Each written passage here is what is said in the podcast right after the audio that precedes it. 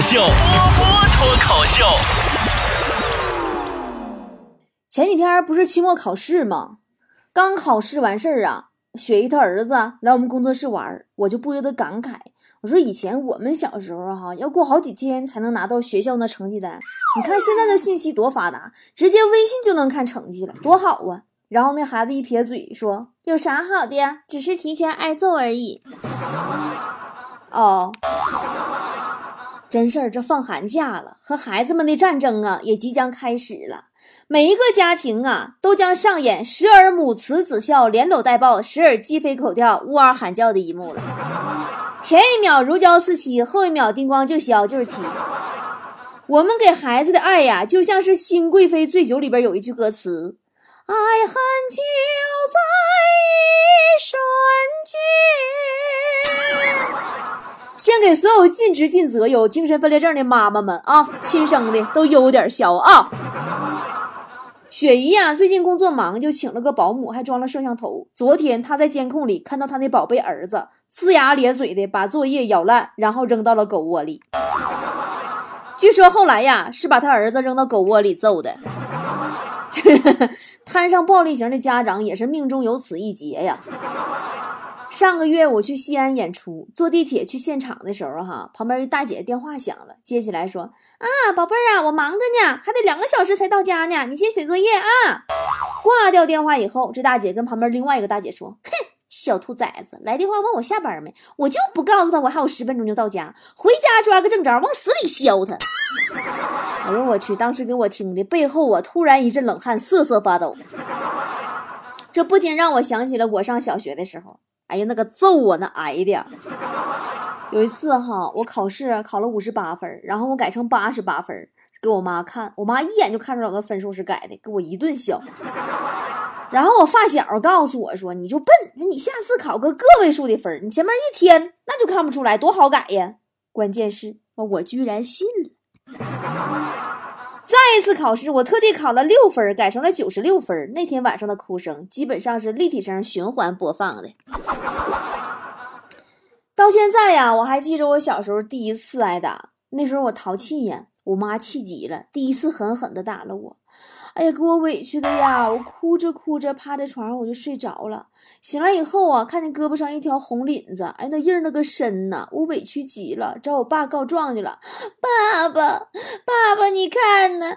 你媳妇儿打我，你管管她。我爸一看说：“你个小兔崽子，明明是凉席硌的，你敢冤枉你妈？”他给我又一顿揍。真的当一个小孩实在太可怜了，经济不独立，人身不自由，还没法跟家长讲人权呢。前两天还是在西安啊，赶上西安下雪，我去回民街吃串儿，看着一个小孩指着地上那个残雪，对他妈妈说：“妈妈，妈妈，你看这个像不像我想吃，但是你就是不给我买的雪饼上面的雪？” 你就说说这小孩都可怜到啥程度了。你们有没有发现啊？孩子跟父母之间总是有一条无法逾越的思想鸿沟。我妈就横竖看不上我，说我工作不稳定。真的，就在我们东北就是这样的。你不是公务员，哪怕你月薪一百万，在父母眼里你也是工作不稳定。但你要是公务员，你月薪三千块钱，爸妈都觉得一切都会好起来的。你说上哪说理去？我妈是一个上进心特别重的女性。真的，我真是搞不懂他怎么会有我这样一个孩子。刚刚还问我为什么公众号最近阅读量这么低，不好好写文章干嘛了？我就想气气的，我说我打游戏呢，他就气了三秒，马上转身问我游戏排名第几了。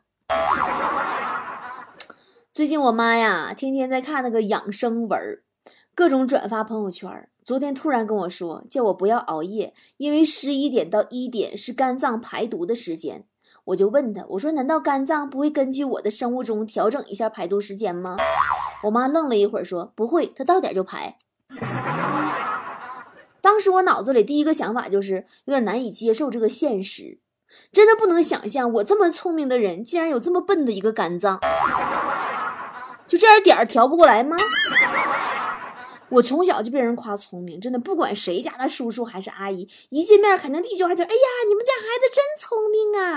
长大之后，我回忆，我突然觉得不对劲儿。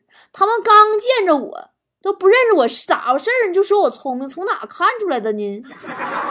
你说我聪明搁哪呢？后来我发现他们套路了，长得好看就夸好看，不好看就夸聪明，骗子。他们还特别看不起女孩儿，张嘴闭嘴又是啊，现在是小学而已，上初中以后女孩就跟不上男孩了。啊，现在是上初中而已，上高中以后女孩就跟不上男孩了。现在是上高中而已，上大学以后女孩就跟不上男孩了。真的，我所我就特别想知道，我们女孩是腿脚不好还是怎么的，怎么老跟不上呢？散布谣言者就这帮人。你们小时候被大人的谣言骗过吗？读小学的时候哈，大人就跟我讲，啊，上初中就没有作业了。读初中时候跟我讲，上高中就没有作业了；上高中时候跟我讲，大学就没有作业了。一群骗子。上中学时候跟我讲，不要早恋，上了大学之后啊，对象会有的，急什么？我可听话了。我可大学以后怎么的呢？对象呢？说好做彼此的天使呢？还有啊，每次过年时候都说红包压岁钱我先给你存着，回头你问他我压岁钱呢，他还急眼了。那你吃饭不花钱呢？你那压岁钱不都我给别人家孩压岁钱换来的吗？那我的钱。还有就是父母们的偏方。从小到大啊，哪些父母的偏方骗过你呢？你还能想起来吗？偏方是什么？偏方简单来说就是上上上一代传给上上一代，上上一代传给上一代，上一代再传给我们的历史悠久的生活知识小百科。但是可信度只能呵呵。最常见的偏方之一啊，制止打嗝的方法。我妈让我憋气儿，我姥儿猛给我灌水，我二舅掐我小手指头，我爸在一旁一惊一乍吓唬我。你说我就是打个嗝，有至于这么惩罚我们？不过说实话，虽然听上去像整蛊，有时候方法还挺有效的，但是其中的科学依据我也不知道。哎呀，有科学依据的方法还能叫偏方吗？对不对？还有就是小时候吃鱼被鱼刺儿卡了，就是 你知道被鱼刺儿卡了的时候，就是你们全全家族出动的时候。真的，尤其当你在家族聚会的时候被卡了，那你就惨透了。全体亲戚呀，团团把你围住，给你出谋划策呀。每一个七大姑八大姨、烂眼边的二舅们都眼睛发亮，兴奋无比，仿佛自己毕生的绝学终于有了用武之地。方法一，给你灌醋；方法二，给你整口吞下一大块馒头，还不许嚼，噎死你。方法三，把一个碗放你脑瓜顶上，这是我最不能理解的。一个碗放我脑瓜顶上，使劲敲我脑瓜子，他们深信不疑的认为这样鱼刺就能敲下去。我脑脑瓜骨都要震碎了，好吗？还有好多莫名其妙的偏方啊，什么在伤口上抹咸盐、抹大酱、抹酱油、抹醋，真的，我小时候经常受伤了以后，我就觉得自己是一只即将被烧烤的鸡翅，所有的调料都糊我身上了。还有说吃鸡的粪便会治疗小儿厌食，我没吃过，但是我觉得应该能导致小儿绝食。还有就是抓蟑螂，拿锅煎了，磨成粉吃，能治疗胃病。后来有一次我问我爸，我说吃这玩意儿，蟑螂磨成粉还能治胃病吗？太恶心了，这玩意儿会导致小孩厌食吧？我爸说没事儿，不怕的。如果真厌食了，吃口鸡屎就没事了。就是 我们这代人呢，从小深受父母的迫害，磕磕绊绊活到现在，也算是不易了。不过听说也有受不了的。前两天北大留学生拉黑父母六年，还写了一封万言的控诉信，那个你们都听说了吗？四川的这个是。呃，高考理科状元，北大生物系毕业，现在在美国读研呢。今年三十四了，已经连续十二年没回家过过春节了。因为他说他在少年时代受到来自父母的伤害，一直难以愈合，长期被父母压抑出心理问题了，据说还挺严重的。在他那个控诉信里边啊，说说他小时候学校举办活动要求穿短裤，家长逼他只能穿长裤，从小到大在衣服上没有主动权。经常啊被迫穿女孩衣服，初中时候被别的学生打耳光啊、掐呀、羞辱啊，但父母就是不同意他换学校，无视儿子尊严。小时候不会扒鸡蛋皮的事儿，被亲戚当段子，一直能讲到大学。父母觉得没什么大不了的，这亲戚嘴也是真欠。在外呀宣扬孩子有多优秀，完愁眉苦脸的吐槽做父母多不容易。当孩子遇到挑衅的时候，不但不保护孩子，反而指责孩子情商低，等等等等。据说呀，他二零一二年写完这封决裂信，就给父母所有的联系方式都拉黑了，再没回来。昨天我在办公室跟大家聊起这事儿的时候，哈，小伙伴们都觉得说这人都三十四了，还用拉黑父母这法儿去控诉，他也不考虑父母的感受，养一回多不容易啊！他自己心理承受能力差，还都怪到家庭教育上，太幼稚太脆弱了。其实吧，按照心理上来说，哈，心理学，世界上百分之九十以上的孩子内心深处都是恨自己爸妈的。只是我们自己不敢面对这个恨，也不敢说，甚至自己都不知道自己竟然恨自己的亲生父母这个事实。因为我们爸妈也不是神，都是人，是人就都有缺点呐，都是第一次为人父母，这过程当中会有多多少少的因为懵懂啊，给孩子童年造成一些伤害。而一个人，这个人类呀。他原生家庭带来的伤害，对性格的影响会跟随自己一辈子。张爱玲知道吧？她恨自己妈妈一辈子，晚年还在小说中说自己呀曾经药物堕胎，因为怕生下孩子以后会对她不好，报她母亲的仇。少年时代受到的创伤真的是致命的，内心强大的，长大以后重新塑造、重新调整自己；脆弱点儿的，你就会成为一辈子的困扰。这个当时采访这个北大留学生的记者说：“说这个三十四岁的成年人，他都不会跟人面对面交流。采访过程当中，眼神一直盯着电脑。这个在心理治疗上啊，叫做创伤性应激障碍。但这些呢，他爸妈肯定是不会承认的，因为中国的父母呀，不擅长跟子女认错，面对自己对孩子带来的伤害，更多的是不以为然。”操控孩子，炫耀孩子，占有孩子，以我对你好，我是为你好这个名义对孩子进行侮辱，这个是五十年代、六十年代这一代的父母的通病。啊，我爸妈也是这代人啊，我一直是一个特别孝顺的孩子，直到有一天哈，我导师给我进行了一次心理疏导，我才发现，原来我的焦虑呀、抑郁呀、缺爱、缺安全感，甚至我的暴力倾向，你们都不知道我骨子里有暴力倾向吗？哎，你们应该能知道。所有这些都是源自于我的原生家庭，我对我爸妈的恨，我恨我爸为什么打我妈，我恨我妈为什么不反抗不离婚。于是，在我后来长大以后的几次感情经历当中，我其实都扮演着一个主动挑衅的角色，挑衅完了以后挨打，然后我反抗，好像这样式我就挺爽，我也不知道咋回事。这么多年，我自己都不知道自己为什么会是这么一个拧巴的性格啊。自从那次心理疏导以后，我才慢慢慢慢的释怀。这个东西是可以释怀的，要找专业的心理疏导。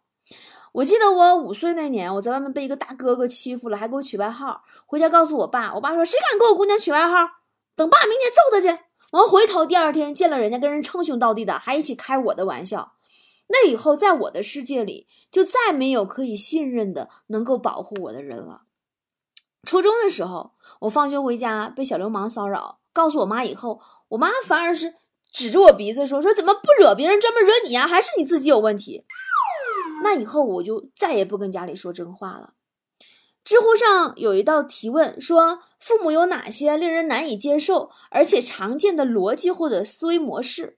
有一条回答说：“说讲得过你的时候和你讲道理，讲不过你的时候跟你讲伦理。”那条得了一万三千多个赞哦！留言区里边有人说说，不管日记藏在哪儿，妈妈都能翻出来，并且故意在饭桌上公布里边的内容，让他知道自己看过了。有人说说自己的爸妈以孩子有性别意识为耻，还会得意的告诉邻居说自己家女儿都没有月经初潮呢，并且拒绝给已经发育的孩子买胸罩。其实人的一切痛苦来源于哪儿哈？人的一切痛苦本质上都是对自己的无能的愤怒。如果他可以解决，他就不痛苦了，这个事儿，对吧？在面对父母一代的那些匪夷所思的行为的时候，我们小啊，我们小的时候都曾经愤怒过，但是也都曾经无能为力过，那就很痛苦。对于这些发泄不出来的委屈和愤怒，有一些脸皮厚点的心比较大的，就像我这种啊，就能够自我消掉一部分。有一些内向的、敏感的，比如张爱玲啊，比如刚才说那三十四岁的北大留学生啊，一生他都会在纠结和对抗中辗转反侧的。在父母的眼里，不管你过得好不好，我觉得好才是真的好。貌似自以为是的关爱，实际是不闻不问的漠视。有好多人说说这个北大毕业留学生啊，他不知道感恩，还说父母不会教育，不会教育怎么考上北大呀？不爱孩子怎么供他上美国留学呀？这不白眼狼吗？其实这个分两方面来说，如果说教育的目的就是为了控制孩子长成自己喜欢的样子的话，那北大留学生的父母肯定排第一，那 number one，都能排个劳模啥的。五零六零后的一代人啊，是特殊的一代人，跟现在的年轻人三观是严重的撕裂的不符的。但无论是哪一代人，只要是受害者，都有不和解的权利，对吧？其实我从小到大最期盼的就是能从爸妈的嘴里听到一句：“孩子，就算你不听话，就算你不出色，就算你没有按照爸爸妈妈的预期长大，你依然值得被爱。” 但是我从来没听着过。呀，我经常跟我的女儿说，我希望你读万卷书，行万里路，然后嫁给自己爱的人，结婚生子，不是要你为我添光增彩，也不是要你为我添子添孙，而是希望你能够体会身为人的乐趣。而今天提到北大毕业留学生，我发现人生其实还有一个乐趣，就是无论遇到了多么难以磨灭的负面的影响。因为我们这辈子肯定不会顺风顺水的，万事不会都如意的，那只是拜年科而已呀。我们会受到各种负面影响，但是无论遭受到了什么，我们都能够按照自己想要的方向，活出自己想要的样子。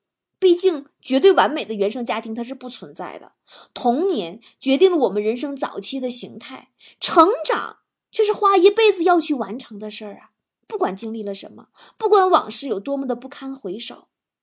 最近有好多会员宝宝跟我说了他们的往事，我每次听的时候心里都很疼，但是也是我想跟你们每一个跟我说过你不堪回首的童年往事的宝宝们的话。不管发生什么，那都是过去式。只要我们还活着，就开心的露出牙齿，带着阳光，带着笑向前跑，别回头。